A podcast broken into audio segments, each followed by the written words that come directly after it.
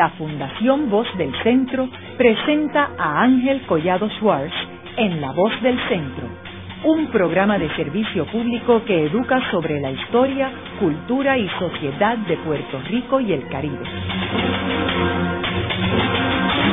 Saludos a todos. El programa de hoy está titulado Operación Manos a la Obra.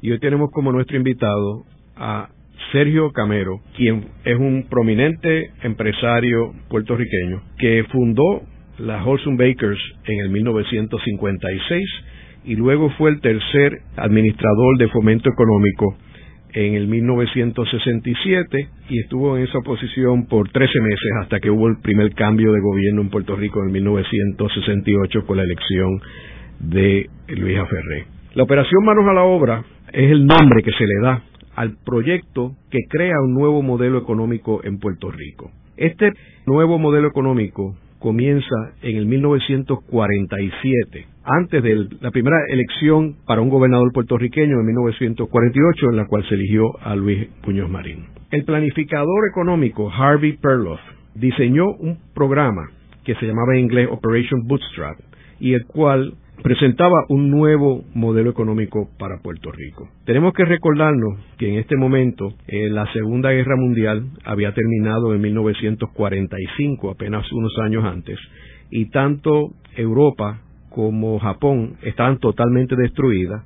Estados Unidos estaba en una posición económica muy saludable, hacía falta mano de obra, había una gran demanda en Europa y en Japón por los productos americanos y se necesitaban lugares para comenzar a producir distintos productos. Y ahí que surge este proyecto de mano a la obra, el cual cayó como anillo en el dedo eh, ante la necesidad mundial.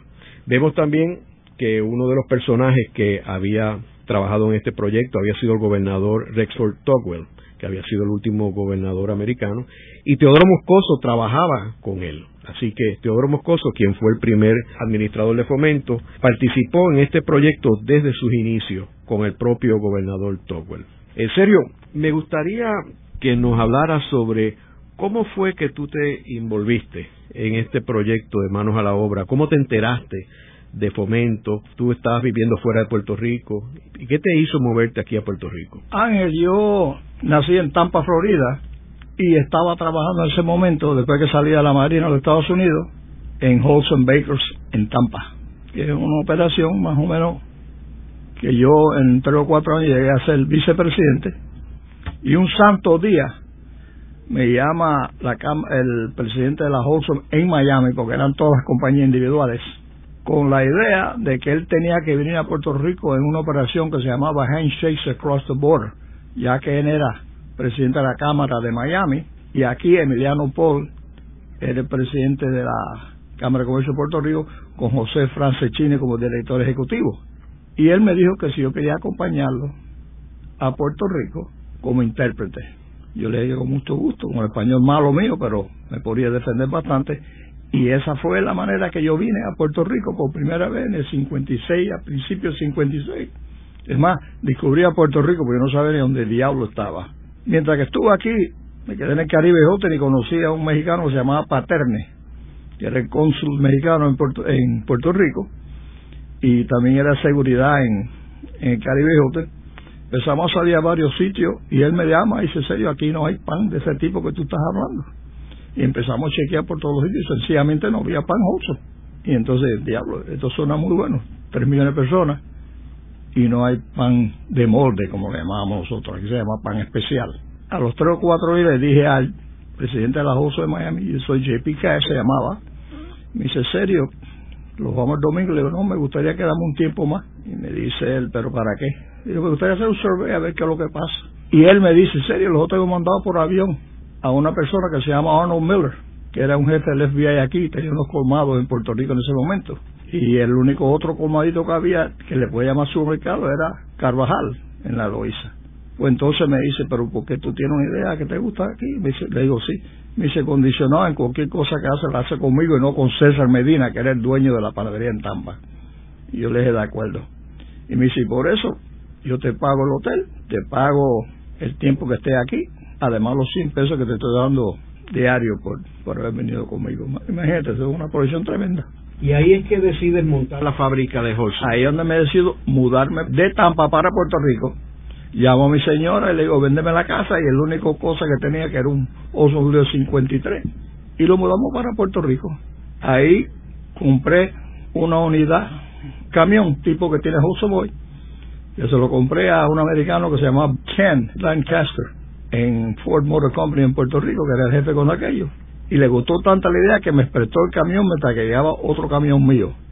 Con ese camión yo empecé con mi mujer vendiendo en Puerto Rico el pan que traía por avión, que me lo vaciaba el avión Tony Santana, el famoso Santana Benito. Yo lo recogí en el aeropuerto, lo distribuí, la primera semana vendí 113 pesos en pan.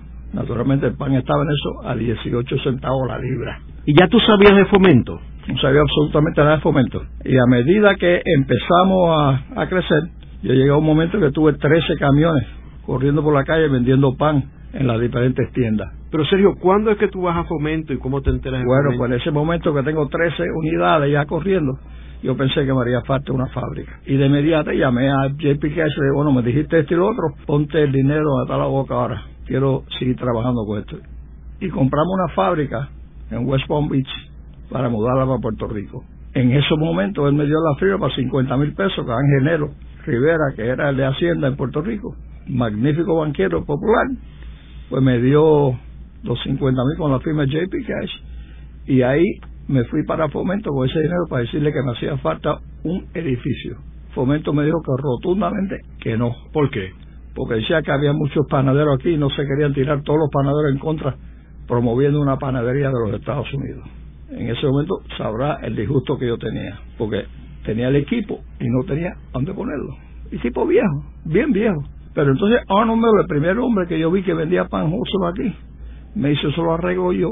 Digo, ¿cómo tú lo vas a arreglar? Y trató y no lo logró tampoco. Pero pasó un tiempo y encontramos la manera de hacerlo.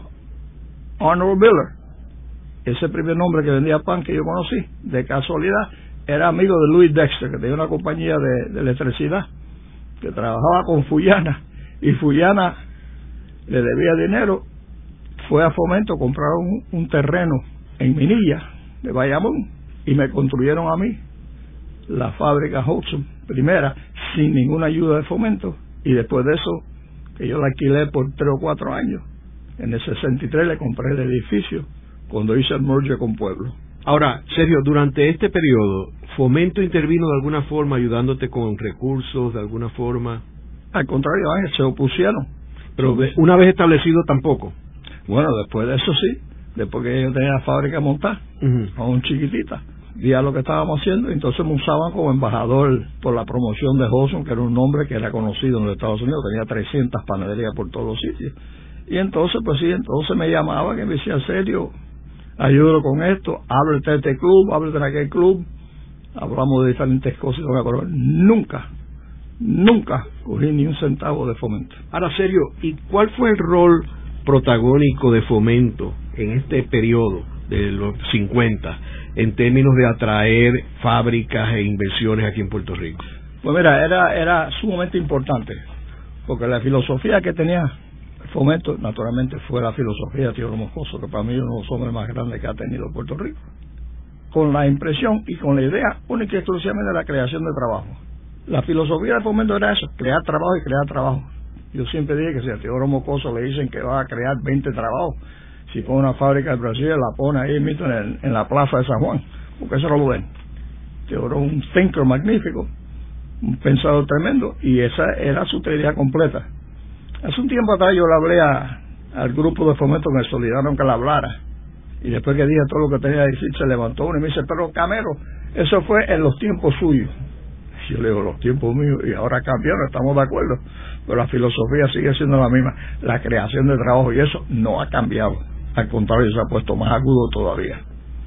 Y en esos momentos, pues ya Fomento tenía una reputación tremenda, tenía un respeto grandísimo naturalmente teníamos que tener el problema que siempre ha tenido Fomento, que es el celo de las otras agencias, porque teníamos muchos derechos, teníamos los mejores salarios que había en Puerto Rico.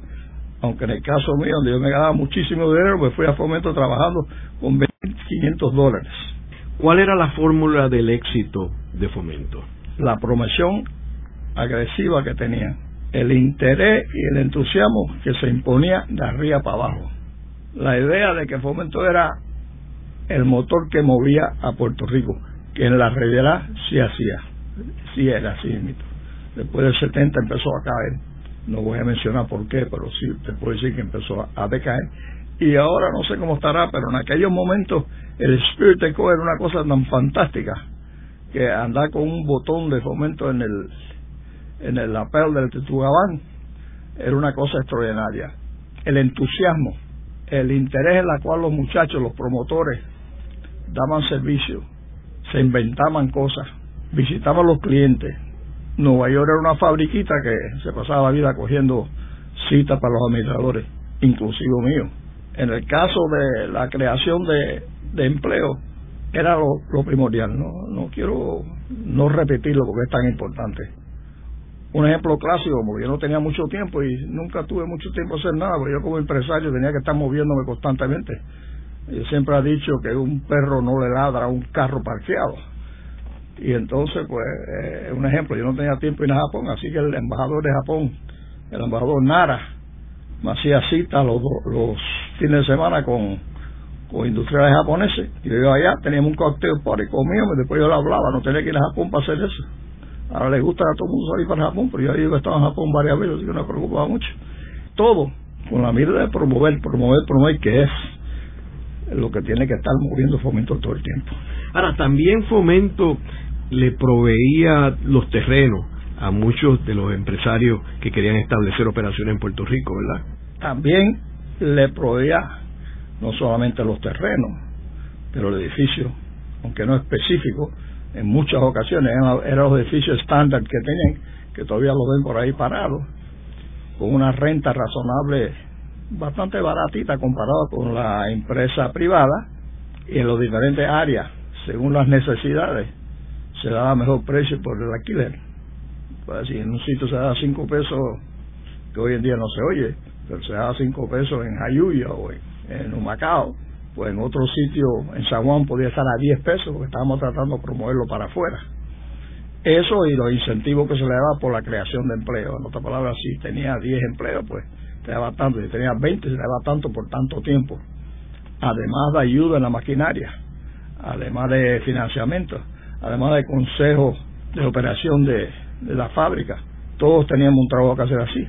Con aquello, naturalmente, era labor intensive, como se dice, que fue cambiando después de eso a las inversiones grandes como las petroleras, como Corco, como Union Carbide, como Petrochemical, Pittsburgh Plate and Glass, y todas esas son promociones que, que se iban haciendo que tenían miles de empleados y además de eso se establecía alrededor de ellos otros core industries, por ejemplo, si en aquel tiempo no había farmacéuticos, por supuesto, pero por ejemplo una, una fábrica de química que le decía falta cartones o, barriles, pues se establecía una fábrica de barriles para poder suplirle a, a las diferentes petroleras. Y eso era la idea que se usaba, una compañía grande, para establecer alrededor los auxiliares o los core industries que le llamamos, para poder suplirle a esa compañía para que pudieran en torno a ellos comprarle a Puerto Rico. Sergio, yo recuerdo que Fomento tenía como una especie de un ejecutivo que se encargaba de una vez ya se atraía esta fábrica de ser como un expediter, una persona que coordinaba todos los recursos eh, necesarios, que los ponían en un camino rápido, lo que llaman un fast track, en términos de conseguir los permisos de planificación del Departamento del Trabajo, de conseguirle energía eléctrica, acueducto. Eso es correcto, ¿verdad? Teníamos más de uno, Ángel. Teníamos algunos para ayudarle con los problemas laborales.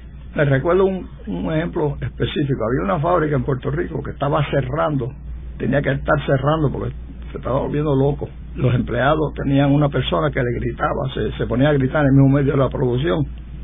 El gerente general se llamaba Harry Cuevas puertorriqueño fantástico. Y uno de los ayudantes de, de estos que daban servicio al cliente, que eran muchos, teníamos dos o tres por cada área, Ponce, Mayagüez. El muchacho fue y descubrió que la persona era espiritista y estaba interrumpiendo la planta, pero era tan bueno que no querían votarlo, porque era el que más producía. Y este de aquí lo usó el ayudante de uno de los hombres que estaba promoviendo de labor, de, de, empleado de trabajo, le puso un vaso de agua arriba de, de la máquina de coser y se curó completamente. Otro caso específico, estaban robando en una fábrica de Warner Bros. El lío fue tan grande que eso sí querían prender porque tenían unos, unas pérdidas invisibles tremendos. Usamos la policía aquel tiempo y mandaron undercover, encubierto, para la fábrica, una mujer que se ponía en los baños para descubrir cómo las mujeres que trabajaban, que habían miles, se robaban los brasieres, poniéndosele por encima de los brasieres que había que traer a trabajar, y por ende cuando hay mil mujeres dio doce, y eso salvó, y eso todo venía de los muchachos que estaban cargados de esas diez fábricas en esa área, o los quince fábricas. Si venía alguien nuevo, por ejemplo, se asignaba con el carro y todo lo demás, muchachos, se le pagaban los gastos para que lo llevara a planificación a sufrir con García Santiago y entonces a otro sitio para coger los permisos rápido, ayudarlo con el trabajo, con el promedio. Y Fomento tenía eso constantemente. Recuerda que en aquel tiempo Fomento tenía bajo su jurisdicción turismo, puerto, las minas y todas las demás cosas, así que se complicaba un poco más el trabajo. Serio, también yo recuerdo que Fomento tenía su brazo corporativo, que era Pritco, que le proveía una flexibilidad que una agencia del gobierno no le proveía por las cuestiones burocráticas, etcétera, ¿verdad? Sí, pero Pritco, recuerda que Pritco lo que era el, la rama donde tenía todo el real estate. Por ejemplo, si hacía falta un pozo, ellos son los que buscaban los permisos y se lo construían. O si tenía una fábrica, tenía tanta especificación, un techo de 35 pies en vez de un edificio estándar de 20 pies, pues Pritco era el que trabajaba, tenían su propio ingeniero. Trabajaba como una empresa privada. Fomento siempre fue bastante independiente y siempre tuvimos problemas con planificación. Hay varios casos que perdimos por culpa de planificación. Hay un caso específico que no perdimos por una cosa que hice yo, con la ayuda de Tito Colorado, que mucho García Santiago le pedí que me diera el permiso para Union Grafite en Humacao. Y me dice, tengo los permisos, pero no me da la gana porque tú me estás poniendo presión aquí, porque yo le había dicho, me dijeron, si no lo tienes para, para la Junta de Directores tal y tal día, podemos perder la fábrica. Y no me lo quiso dar. Y el permiso se lo di yo y empezaron a mejorar el terreno para no perder la fábrica. En eso momento tenía que actuar rápido, no podía estar esperando la burocracia que existe en Puerto Rico en ese momento. El presidente de Union, eh, Grafite, que era parte de Union Carbide, me dice, serio, tengo una reunión tal y tal día tengo algunos directores que no quieren ir para Puerto Rico. Tengo muchos que sí. Si yo no tengo estos permisos para empezar la construcción estos días, pues lo que va a pasar es que vamos a perder la fábrica en Puerto Rico. Y yo le di permiso escrito para que empezara la fábrica. Después lo llevó con el permiso mío a su directiva, promovió la fábrica. Moncho García se le quejó a Roberto Sánchez y Roberto me llamó, pero había una fábrica de 500 empleados que no me preocupaba mucho el regaño que me dieron. Y el Banco Fomento también jugaba un papel protagónico. El Banco Fomento era magnífico.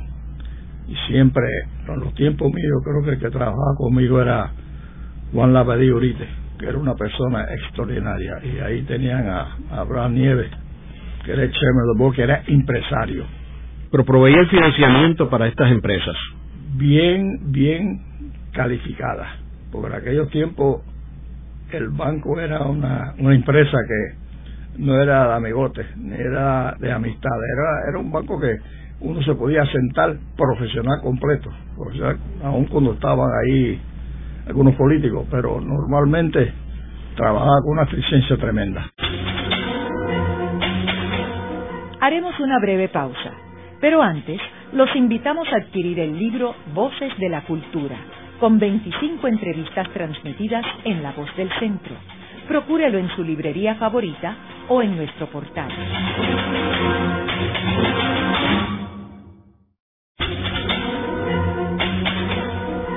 Están escuchando a Ángel Collado Schwartz en La Voz del Centro. Ahora pueden accesar a toda hora y desde cualquier lugar la colección completa de un centenar de programas transmitidos por la voz del centro mediante nuestro portal www.vozdelcentro.org. Continuamos con el programa de hoy titulado Operación Manos a la Obra, hoy con nuestro invitado Sergio Camero, quien participó en Operación Manos a la Obra como empresario y luego fue director ejecutivo de Fomento Económico. En el segmento anterior estuvimos hablando de que el proyecto de Operación Manos a la Obra surge a raíz de unas recomendaciones de un planificador económico llamado Harvey S. Perloff, que luego publicó un libro titulado Puerto Rico's Economic Future, Study in Planned Development, publicado por la Universidad de Chicago en el 1950 y en el cual Jaime Benítez, que era el canciller de la Universidad de Puerto Rico, escribió un prólogo. Este modelo lo que proponía era traer inversión extranjera mediante la exención contributiva y proveerle unos servicios a estas empresas para crear empleos. El objetivo principal era la creación de empleos. Teodoro Moscoso fue el protagonista de este proyecto en Puerto Rico, proyecto que él comenzó desde los tiempos de Rexford Togwell y fue el último gobernador americano en Puerto Rico. Hablamos en el segmento anterior de cómo fomento económico fue la punta de lanza de todo este proyecto, que tenía el mejor personal disponible en el país y que proveía exención contributiva en distintas partes de Puerto Rico. Mientras más lejos era de la zona metropolitana, mayor era el número de años de exención. Hablamos de Pritco, que era la corporación dueña de los terrenos que se utilizaban para esta fábrica y del Banco de Fomento. Nos quedamos en ese aspecto, en serio, en el segmento anterior sobre el Banco de Fomento y el papel protagónico que ellos jugaron, no solamente en términos de proveer financiamiento, sino que ellos emitían bonos en la bolsa de Nueva York y ese dinero se utilizaba para prestarse a los empresarios locales. Hablamos también de que en aquel tiempo Fomento estaba a cargo del turismo. Cuéntanos, Sergio, en términos de las experiencias que tenían los empresarios con todos estos recursos que proveía Fomento. En aquel momento dependían muchísimo de, Fomento, por varias razones. Te dije anterior, Ángel, que había un celo de parte de las otras agencias tremendas. Me refiero a planificación, a Octavio Weiss en Acueducto, a casi todas las agencias, porque decía que Fomento era elite, y efectivamente Fomento era elite, tenía los mejores pagos, las mejores condiciones de trabajo, los mejores beneficios, aunque con los estándares de hoy estuvieron muertos años. Te expliqué que en el caso mío el sueldo mío era 27.500 dólares y el de tenía con Tito Colorado en un momento un muchacho graduado de, de Harvard con ingeniería de Boston y con una maestría en tax exemption pues eran creo que 16 mil pesos en aquel tiempo. El jefe de Puerto por ejemplo Rubén Sánchez que era un tipo increíblemente brillante nada más que ganaba 25 mil pesos por una razón y era que él no podía ganar más que el administrador de fomento. El jefe de Puerto era Sánchez también, pero era Manolín Sánchez Rivera, que tampoco podía ganar más que el fomento, aunque tenía casi casi la misma responsabilidad del presidente del PRICO, que dicho sea de paso no tenía directiva, el director era el, era el, el administrador de fomento. Y entonces, eh, la primera cosa que hice yo fue aumentarlo a los dos al salario mío, porque creía que era lo más justo en esos momentos. Pero aún así, ese salario en aquel tiempo era bastante bueno. Siempre tuvimos el oído eh, de los gobernadores. Es otra cosa que le picaba a mucha gente. Cuando el administrador de fomento llamaba, pues se le ponía atención. La prensa siempre estuvo a favor de fomento. Raras veces que le hablaban mal. Tuvimos la suerte que los tres administradores o los dos administradores antes que yo entrara eran personas muy correctas. Nunca pelearon uno con el otro. Siempre había un cierto respaldo. Por ejemplo, yo le hice en el segundo término a Mocoso, yo le hice el estudio de industria puertorriqueña en aquel momento a Teodoro. Falín Durán era una persona magnífica, muy bueno. Tenía un problema que nunca iba a estar la empresa privada y se le hacía difícil entender esa parte, pero era un magnífico administrador de Fomento Así que Fomento tuvo la, la suerte de tener un grupo de personas, no solamente los administradores, pero un grupo de personas con un espíritu de que era una cosa extraordinaria, pero tenían razones para hacerla.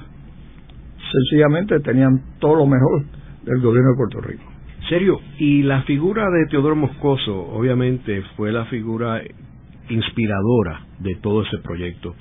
Los que conocimos a Teodoro Moscoso sabemos que era un hombre apasionado en lo que hacía, un hombre que trabajaba 24/7, una persona que era exigente con todo el mundo, pero exigente consigo mismo también. Y yo creo que él era el que inspiraba a todo ese grupo, que era un grupo elite, como tú mencionaste, de los mejores profesionales en el campo.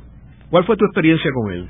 La mala experiencia fue que no me respaldó cuando yo vine de Puerto Rico porque no quería ofender a otros panaderos. Es la primera vez que yo veo que Fomento se mete en ese tipo de cosas. Pero después de eso conmigo fue increíblemente bueno, como lo era con todos los industriales. Teodoro era una persona que no caminaba. Yo no vi a Teodoro caminar nunca. Teodoro corría al carro, corría a la oficina, corría de la oficina a la, a la secretaria, leía, que era una cosa increíble, y todo lo que él leía él sabía a quién le gustaba lo que él estaba leyendo y se lo enviaba por correo. En cualquier momento él es capaz de mandarte un artículo que leyó en The Economist o un artículo que leyó en Time o en Newsweek o, o mandarme a mí algo que salió de panadero en China. Esa era la persona.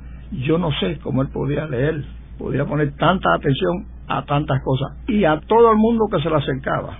La demanda de él era que tú tuvieras el mismo entusiasmo de él, que era casi imposible la misma velocidad que tenía, que igual de imposible era, y que trabajara igual que él.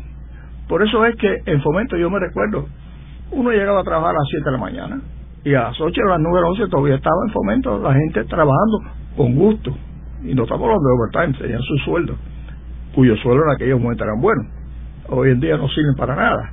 Por ejemplo, el por día mío era 35 pesos al día para hoteles el ayudante mío era 25. Así que te da una idea.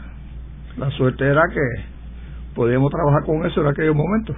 Sergio, y tú asumes la dirección de fomento en el 67, que fue un año muy importante en Puerto Rico porque sucedieron varios eventos que cambiaron la historia de Puerto Rico. Uno fue el plebiscito de 1967 y otro elemento importante es el rompimiento entre el gobernador en aquel tiempo, que era Roberto Sánchez Vilella, y el fundador del Partido Popular eh, y mentor de Roberto Sánchez Vilella, Luis Muñoz Marín. Es en ese momento que tú te incorporas al gobierno y un momento también donde ya había habido un cambio en el proyecto promocional de Puerto Rico, porque ya para este momento tanto Europa como Japón estaban restablecidos estaban en vías a una recuperación completa y entonces surge la oportunidad de las petroquímicas es cuando más o menos comienzan a entrar a Puerto Rico. O sea que cuando tú entras aquí, ya las petroquímicas están en Puerto Rico. Primero, ¿qué fue lo que te motivó a entrar al gobierno en el 67? En el momento de yo entrar en fomento en ese sentido, yo era presidente de la Asociación Industrial en Puerto Rico. Asociación que yo cogí años anteriormente y era la Asociación de Panificadores, que se convirtió después en la Asociación Industriales. Esa asociación se, se empezó a crecer en aquel momento. Los reuníamos en una oficina por encima de un teatro ahí en Santurce, el Music Hall, y por semana estuvimos pasando dinero de los bolsillos nosotros para pagar al director ejecutivo, que en aquel momento era Martínez Rigado. La mayor parte de los directores eran de la Puerto Rico Cement. En aquel momento la Puerto Rico Cement se muda para lo que es el First Federal hoy, el edificio First Federal, y Don Lilo dio una oficina ahí mito y ahí empezó a moverse las industriales. Con su primer presidente Alfonso Valdés, segundo presidente Sabino Valdés, tercer presidente Bob McKinney, el tercero Antonio Luis Ferrey y el cuarto lo fui yo.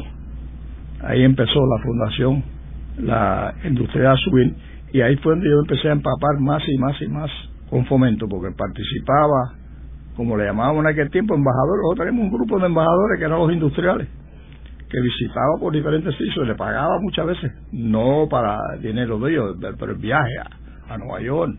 ¿Y qué te hizo tomar la dirección de fomento en este momento? La verdad es que fue una de esas casualidades. Muy correctamente dijiste que Muñoz y Roberto tenían un rompimiento que yo nunca he entendido como yo entré en eso. Yo era muy, muy amigo de, de Roberto Sánchez Vidella. Él es el que te invita a ser director de fomento. Sí, él me llama a mí un día, me dice que quiere cenar conmigo un domingo. Y yo fui y al domingo y me dijo que quisiera que yo aceptara a fomento porque sabía que yo conocía a todos los industriales como presidente.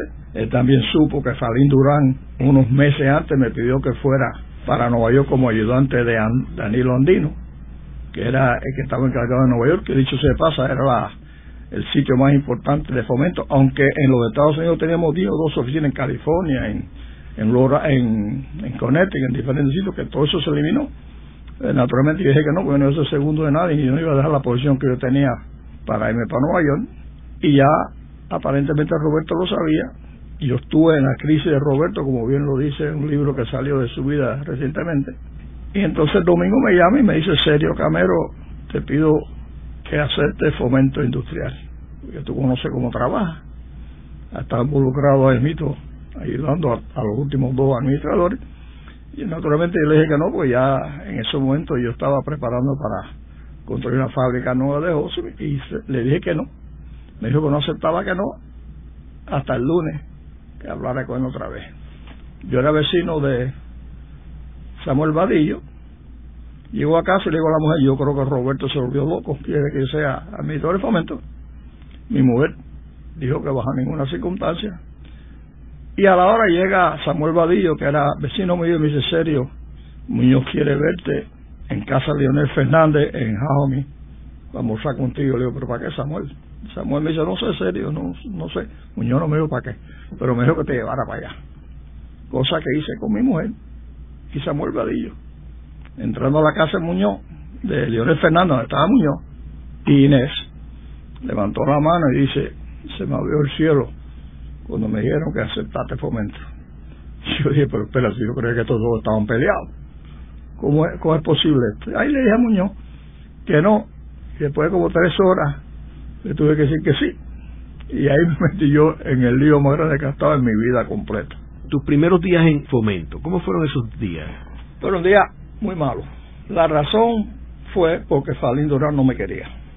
Y era el director ejecutivo en aquel momento. Durán no quiso estar ahí cuando llegué a Fomento. No me presentó a ningún empleado. Yo entré a Fomento solito. Naturalmente, el primer día voté a todos los guardias que estaban ahí y quité una puerta que se abría y se, y se cerraba automáticamente para entrar a la oficina administrador, la mandé a quitar ese mismo día. ¿Dónde está ubicado Fomento? Ahí al lado del Banco Bruno en Alto Rey, en el penthouse allá arriba. Se me olvidó cómo se llama ese edificio.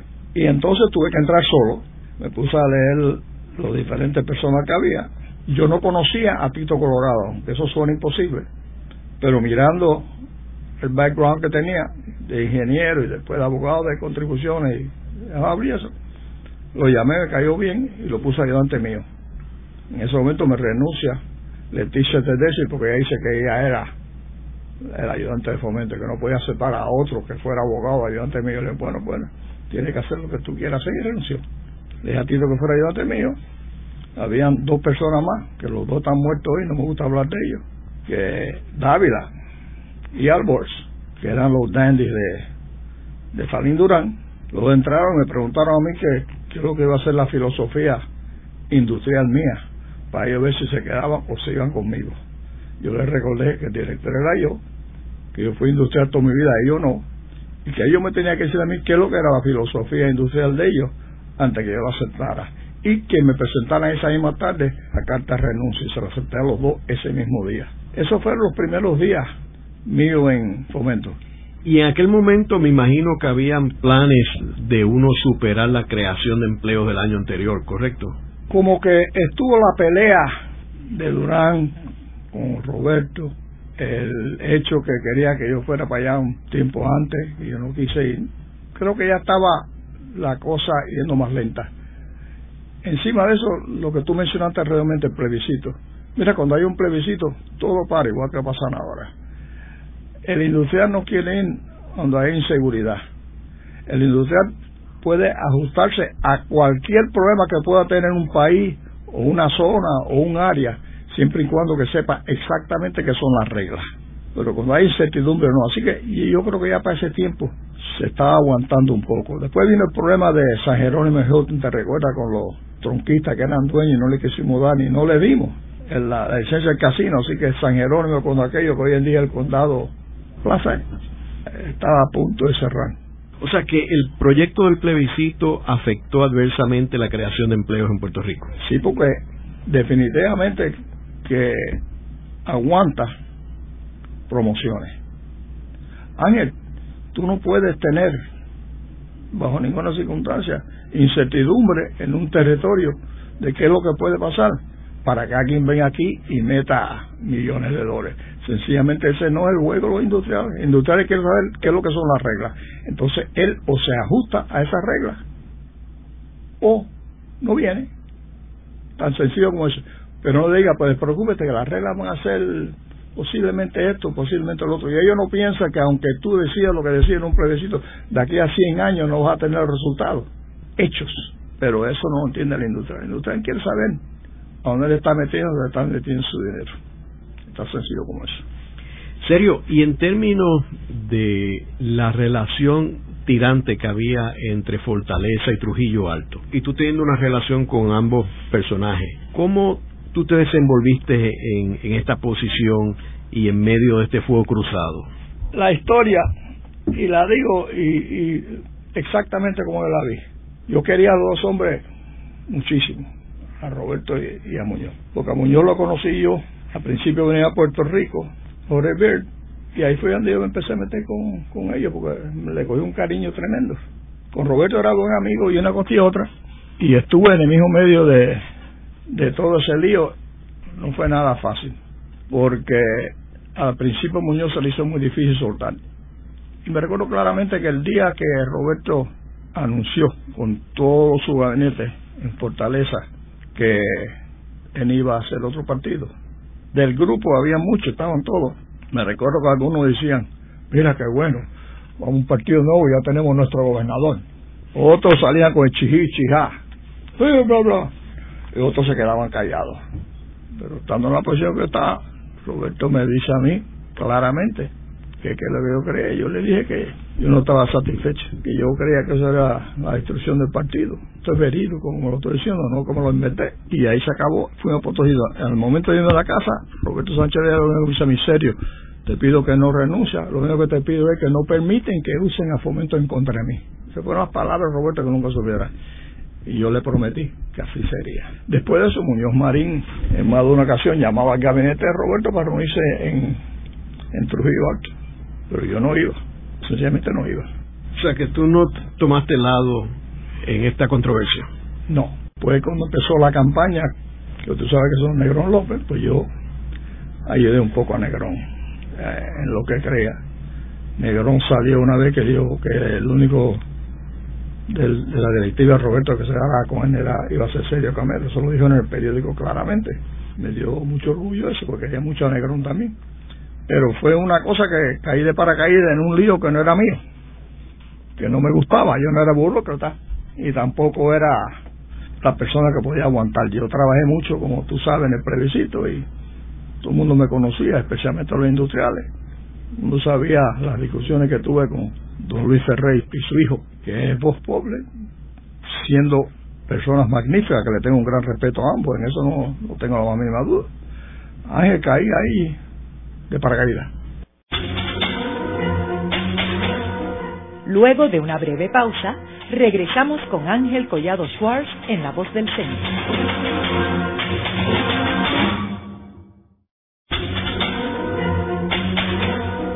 Regresamos con Ángel Collado Schwartz en La Voz del Centro. Continuamos con el programa de hoy titulado Operación Manos a la Obra. Hoy con nuestro invitado Sergio Camero, quien participó en Operación Manos a la Obra como empresario y luego fue director ejecutivo de Fomento Económico.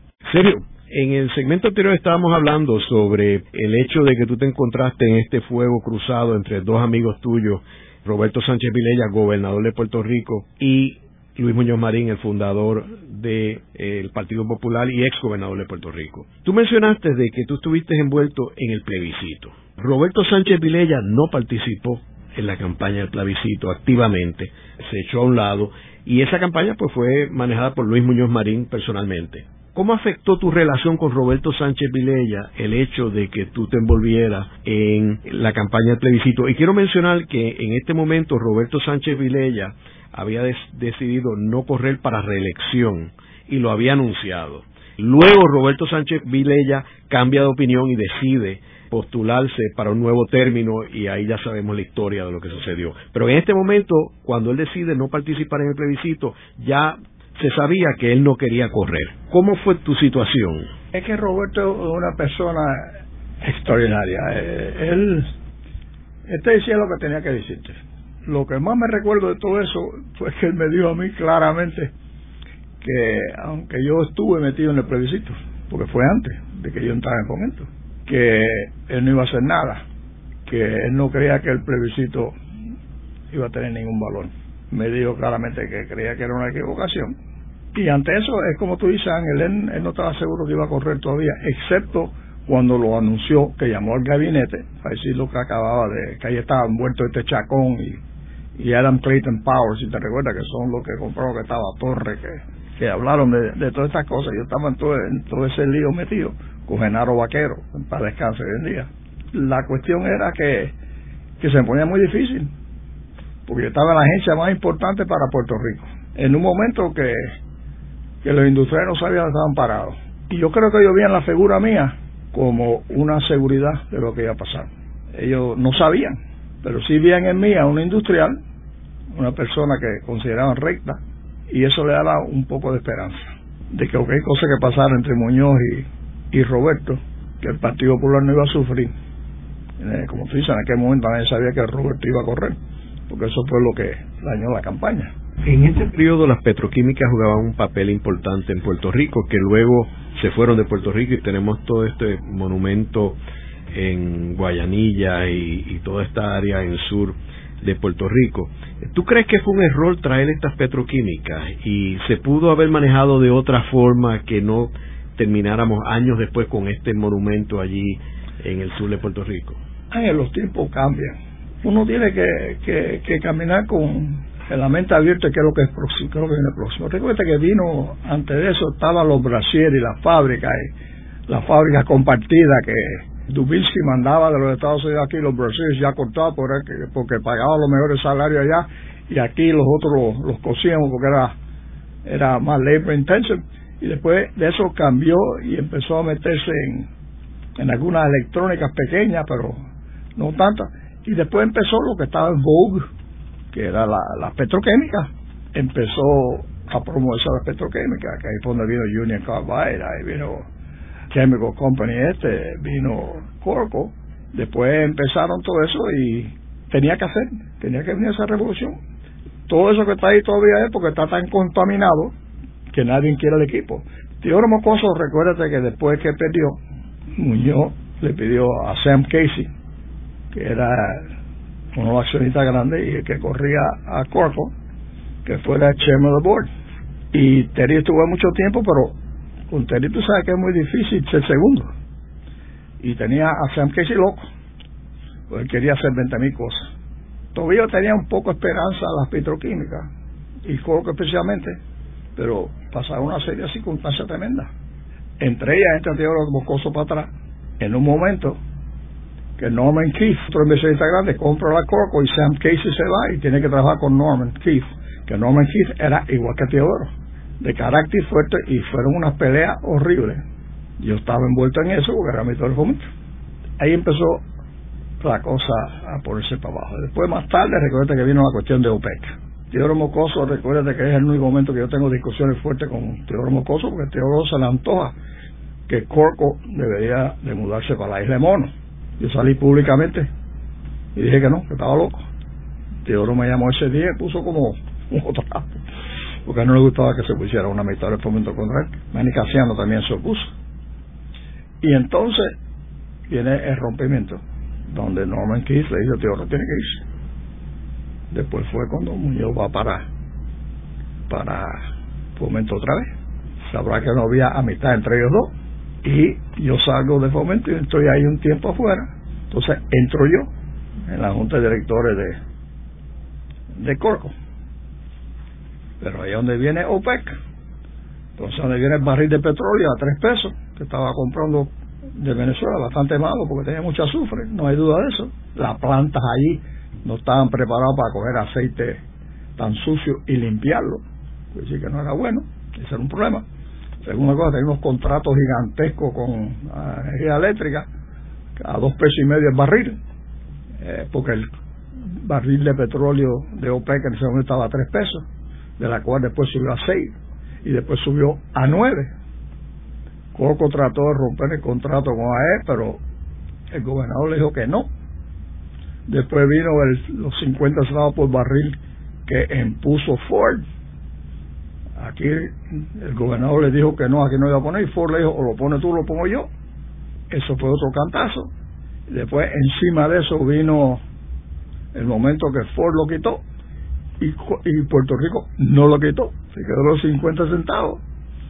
Siguió bajando la cosa hasta que Coca estaba a punto quiero y lo compró una compañía que se llamaba Tesoro Petroleum.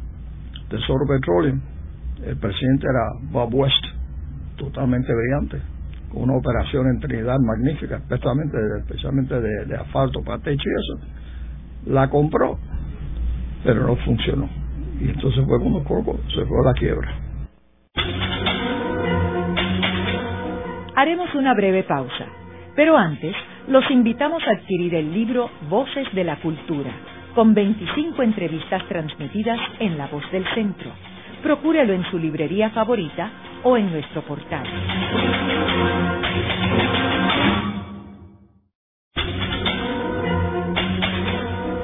Continuamos con la parte final de La Voz del Centro con Ángel Collado Schwartz. Pueden enviarnos sus comentarios a través de nuestro portal www.vozdelcentro.org.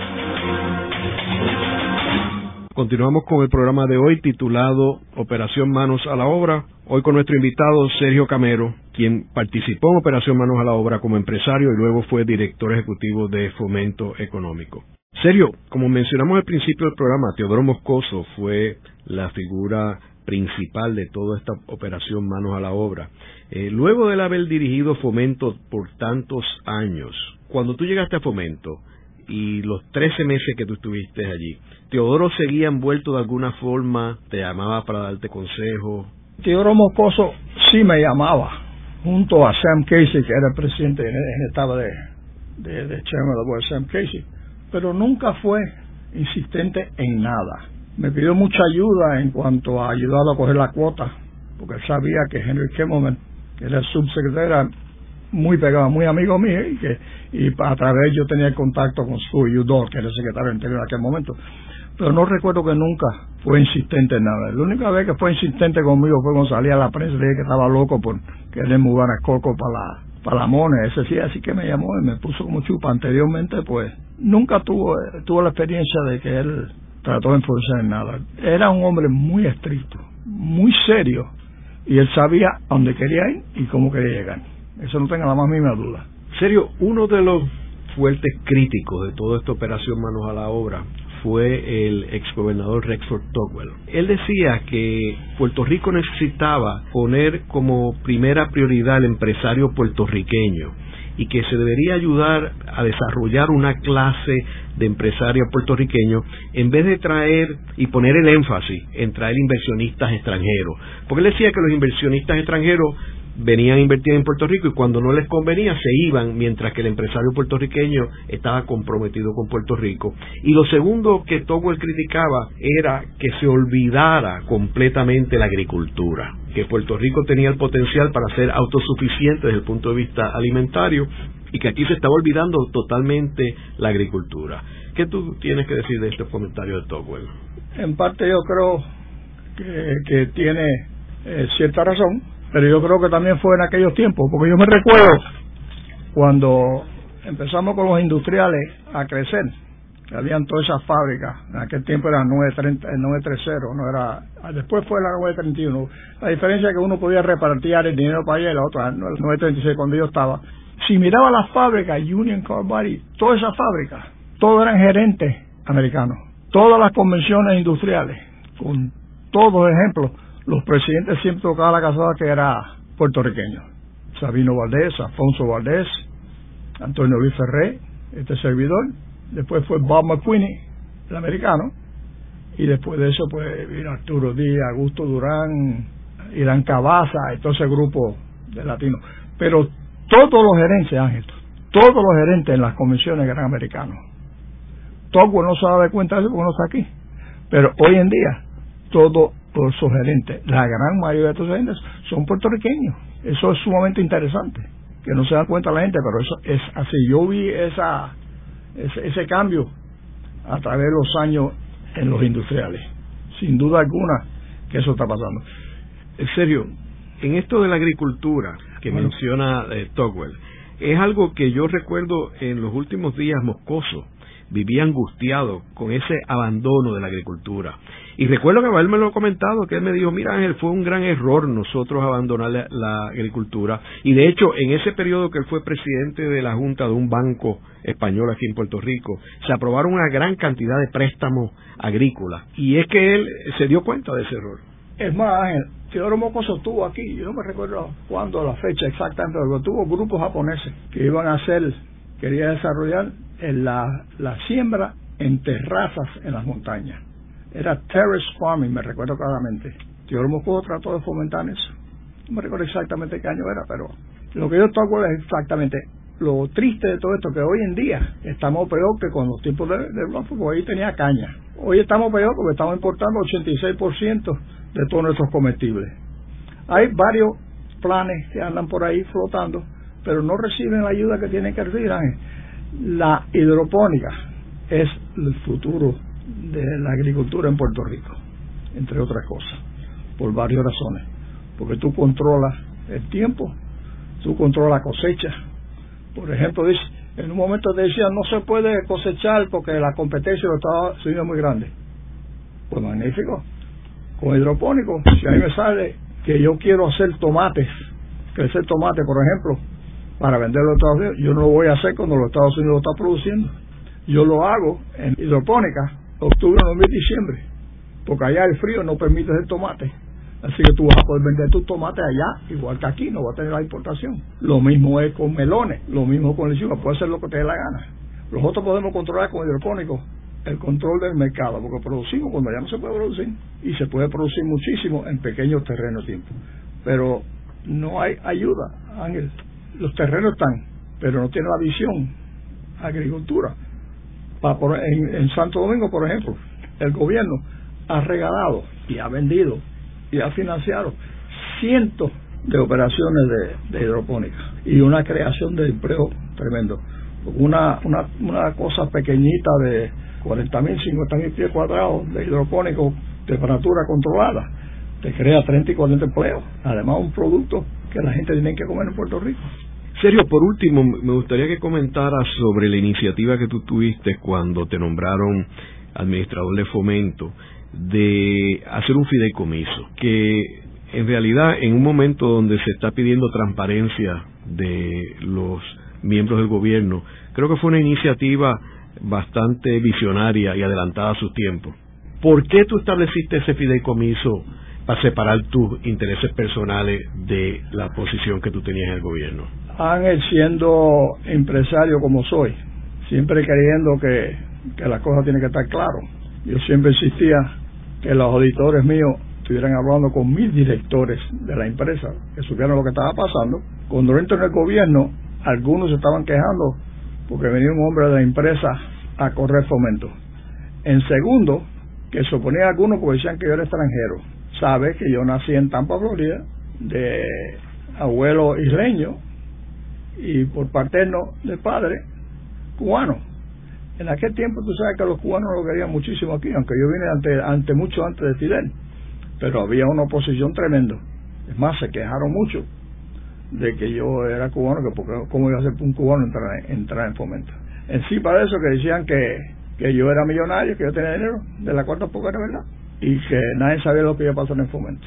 Yo me reuní con Tito Montiel y Odell, que con aquello trabajaban para Eastman Dillon, de Miguelito Ferrer, y acordamos que las cositas que tenía, la quería poner con ellos, de todas las empresas que yo tenía, las acciones que yo tenía y el dinerito que tenía, yo puse ahí hasta los carros que tenía, porque ya el primero que se estaba quejando eran unos senadores, que después cambiaron sus opiniones y me respaldaron, pues yo cogí el 100% para aceptarme como administrador de momento Encima de eso, recuerde que yo acababa de salir de unas peleas grandísimas con las uniones y tenía los, los uniones que al momento ese, al principio, se, se oponían también. Y pensé que eso era lo más claro que yo podía hacer. Pues entonces me dieron fideicomiso, porque yo también sabía que yo no me iba a quedar para siempre en fomento. Sergio, y por último, me gustaría que brevemente me dijeras cuál fue tu rol en términos del fideicomiso de conservación la fórmula que se creó para la viabilidad del fideicomiso de conservación. Esa fue una idea que, que Stuart Udall tiró al principio. Que era el secretario del Interior. Del Interior de Estados Unidos. Yo lo conocía a través de un amigo de St. Thomas que fue su subdirector del Interior. Eh, y él entendía que tenía que, si tenía que estar dando, en efecto, cupones para poder traer los barriles de petróleo que hacían falta aquí, que por lo menos esas industrias deben de participar en algo. Coco se puso un poco difícil, pero finalmente aceptó Tioro. Entonces el secreto estaba que Sun haría la misma cosa. Y Sun no quiso pagar los 50 centavos, pero pagó algo, no me recuerdo, fueron 15 o 20 centavos que pagó para entrar en el fondo, en, el fideicomiso. Que resultó a ser un, una cosa increíble menos para Puerto Rico.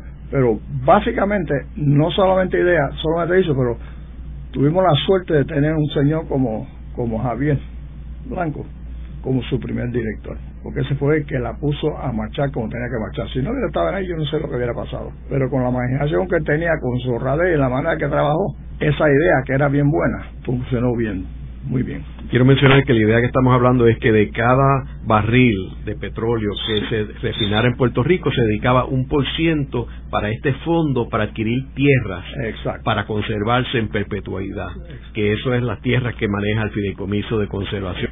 En el programa de hoy hemos discutido la operación Manos a la Obra, que fue un proyecto que creó un nuevo modelo económico para Puerto Rico, cuyo objetivo era la creación de empleos. Ese proyecto que cuyo ideólogo fue eh, Harvey Perloff, tuvo un gran éxito en Puerto Rico y fue responsable del milagro económico de Puerto Rico, de la creación de miles de empleos.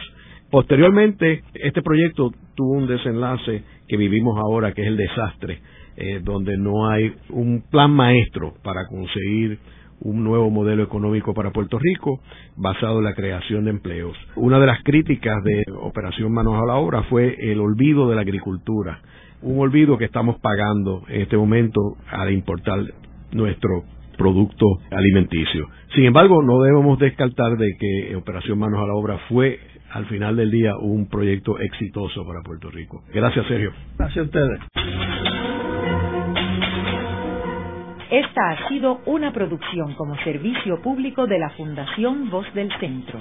Los invitamos a sintonizarnos la próxima semana a la misma hora.